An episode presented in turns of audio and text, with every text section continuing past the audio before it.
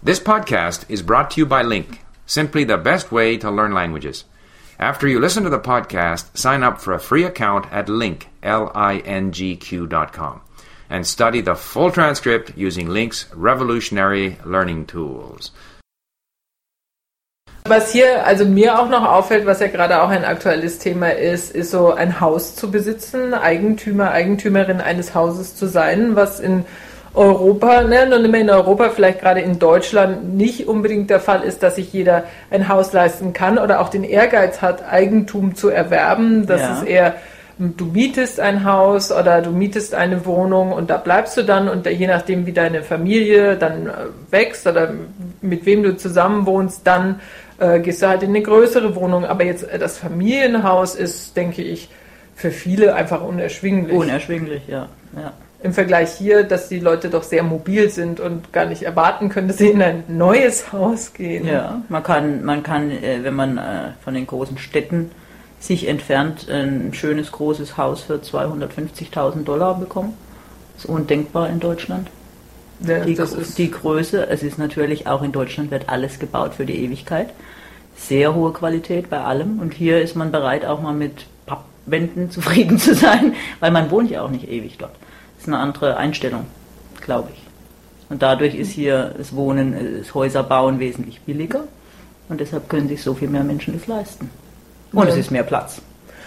Noch dazu. Das, das, ja. das sicherlich, aber so von der Bauqualität und dann auch so von dem ähm, Heizen mit der Lüftungsanlage. Ja fand ich auch erstmal gewöhnungsbedürftig, als äh, zu sagen, äh, man hat äh, Heizkörper, äh, Gasheizung, wie es in Deutschland auch ja. Äh, eher üblich ist, oder dass man vielleicht die Fenster komplett isoliert hat, um Energie zu sparen. Solche Konzepte sind hier, glaube ich, noch am Anfang. Ganz am Anfang, ganz am Anfang. Aber es, ist, es bessert sich deutlich, also in den letzten zwei, drei Jahren, glaube ich. Es ist immer mehr ein Thema. Es ist, taucht immer mehr auf in den Medien, immer mehr in den Zeitungen und auch selbst wirklich, wenn es um, um die, wie heißt die Beilage? Home? Ähm, Einmal die Woche in der Washington Post, die Hausbeilage, genau, wo es plötzlich darum geht, also wie man Energie sparen kann, äh, sei es der Umwelt zuliebe, sei es dem Geldbeutel zuliebe, also es wird thematisiert jetzt. Es war jahrelang vorher kein Thema, überhaupt nicht. Ich denke auch, dass es ein absoluter Wirtschaftszweig sein müsste hier ja, in Amerika. Ich glaube, so der kommt Innovation auch. und äh, weil eben hier 300 Sonnentage sind oder in den großen Wüsten oder trockeneren Landstrichen einfach ähm, ganz andere Möglichkeiten sind als in Deutschland, wo ja. man mit Sonnenenergie denke ich, jetzt nicht so attraktive Anreize setzen kann, dass die Leute sich das massenhaft auf die äh, Dächer setzen, sondern da eher Windenergie ja. oder auch äh, Isolierung. Aber hier müssten eigentlich alle Dächer das von würde sich anbieten, ja. Sonnen, äh, von äh, Paneelen sein, aber das so, ich denke, vielleicht ist es in Kalifornien anders dass es da vermehrt ist? Dass, dass vielleicht die Menschen selbst mehr Interesse daran haben, aber solange das nicht unterstützt wird, so massiv wie in Deutschland zum Beispiel, äh, wird ja massiv, äh, ja, wie heißt der Ausdruck, subventioniert. Wenn das nicht der Fall ist, da ist kein Geld zu machen und dann sind nicht genug Leute da, die von sich aus Interesse haben.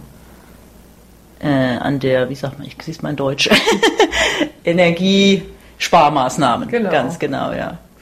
Ja, aber wir, äh, wir haben hier den äh, Wasserhaushalt wirklich von, ich glaube, es waren 300 Dollar auf 50 Dollar gesenkt und ich denke, dass es mit Gewohnheit zu tun hat, wie, ja. wie oft man duscht, wie, ja. wie, viel Wasser tatsächlich dann auch im Klo runtergespült werden muss. Dass es einfach so ganz simple Sachen sind, die man ändern kann in seinem eigenen Verhalten, ja. die sofort auf den Geldbeutel auch positive Auswirkungen ja, aber haben. ich glaube, wenn ich zurückdenke, wir sind so aufgewachsen im Grunde auch, auch durch die Generation unserer Eltern, die es noch gewohnt waren, dass man spart. Und dann bestimmte Dinge, seit, seit 20 Jahren muss man im deutschen Supermarkt bezahlen für eine Plastiktüte. Da kommen die Leute irgendwann von alleine auf die Idee, dass sie ihre eigene Tasche oder einen Korb mitbringen sollen.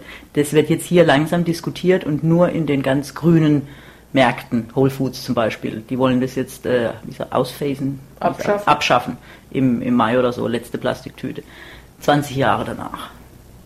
Schon erstaunlich. Sie hinken schwer hinterher in Das sind vielen unsere Dingen, ja. Mülltüten, die wir dann nicht mehr haben. Da müssen wir dann die Mülltüten wieder kaufen. Ja. ganz habe ich das noch nicht so verstanden, aber was, was ich faszinierend finde, dass diese wiederverwendbaren Tüten, dass es ein richtiger Boom ist. Ja. Dass es Firmen gibt, die spezielle Designs äh, anfertigen Mhm. für diese wiederverwendbaren Einkaufstüten. Das ist dann wieder das Schöne, dass sowas gleich als Idee aufgenommen wird, umgesetzt wird. In Deutschland hat man oft diese bedruckten äh, Stoffbeutel, die jetzt aber nicht unbedingt äh, so ein Accessoire sind. Ja, man sagt, die, die, die nehme ich doch gerne mit. Ja. Oder früher aus Kunststoff noch Ja. Mhm. ähm, die Nylon-Taschen. Ähm, das ist äh, Rein hier wirklich funktional genau rein funktional, überhaupt nicht attraktiv, aber ähm, ja, Hier habe ich schon schöne Taschen gesehen. Ja. Die machen richtige Statements. Manchmal sind, sind sogar äh, Aufdrucke politisch irgendwas drauf. Manchmal sind es schöne, schöne Stoffe, schöne Farben. Kannst du auch ganz Oder normal. auch die Reistaschen, die, ähm, äh, die dann völlig bunt und psychedelic ähm, aussehen. Die gab es mal bei Trader Joe's. Na, habe ich nicht So, gesehen. Das sagt also auch runde, Ja. äh, dann ähm, bauchige, was sehr sinnvoll ist. Es gab auch letztes Jahr ähm, Kühltaschen, Ja. wiederverwendbare Kühltaschen, Ja. sehr sinnvoll, Ja. äh, super Idee. Ähm, das ist, äh, da können die Europäer, denke ich, auch noch viel lernen, eben zu sagen, es muss funktional sein, aber es muss auch schick aussehen. Es muss ähm, Das, man muss ein Statement Leu- ja, man muss es den Leuten erleichtern, ihr Leben zu ändern. Und das ist, glaube ich, auch leichter, wenn du attraktive Möglichkeiten schaffst. Und, also ich meine, allein die Einkaufstüte, aber das ist auch bei anderen Sachen der Fall, dass es äh, ja, attraktiv wird, äh, äh, Energie zu sparen, dass es attraktiv wird, wieder zu verwerten, all die Dinge, vor allem bei den Amerikanern. Die wollen es bequem und schön. Die sind wird die überhaupt richtig recycelt? Also Recyclingpapier habe ich Papier so und Glas gesehen. und Plastik. Aber wie das dann verwertet wird tatsächlich, habe ich keine Ahnung. Ob es wirklich, in, in welchem, wie viel Prozent davon tatsächlich wieder in den Kreislauf reinkommen, weiß ich nicht. Also in, in Deutschland, dass dann Behörden auch sagen, wir verwenden nur Recyclingpapier. Wir versuchen erst einmal auch das Papier zu reduzieren, indem wir viel elektronisch äh, auf den Weg geben. Formulare direkt können direkt am Computer ausgefüllt werden. Solche Sachen, die dann ins E-Government gehen, äh, ist absolut sinnvoll. Oder auch äh, Pfandflaschensystem, was jetzt wieder eingeführt worden ist, oder Pfanddosen. Das wäre In, schön hier. in manchen Bundesstaaten gibt es das ja, aber ich Ja. verstehe nicht, dass es die, die Regeln, Regelungen sind so unterschiedlich, dass in DC gibt es gar keine Regelung. Nein. In, ich glaube, in Delaware gibt es dann wieder eine Regelung, äh, dass man Pfandflaschen dort abgeben kann äh, oder auch Dosen abgeben Mhm. Ja. kann, dann dass Dosen gewogen werden und dafür kriegt man dann für das Weißblech äh, ein paar Cents. Das ist so unterschiedlich, was vielleicht ähm, möglich wäre, das doch für, für ganz Amerika zu regeln. Ja, aber bei den Pfandflaschen zum Beispiel bin ich mir nicht sicher. Da habe ich auch in Deutschland schon gehört, dass die Wiederverwertung der Pfandflasche energieaufwandmäßig nicht besser ist Ne? als, als das Wegwerfen, oder- also das Recycling, sagen wir mal, als Einschmelzen, weil die müssen ja gereinigt werden, transportiert werden Ja, das stimmt. und die müssen auch vom Material her wahrscheinlich wesentlich äh, besser äh, produziert sein, weil sie ja mehrmals benutzt werden müssen.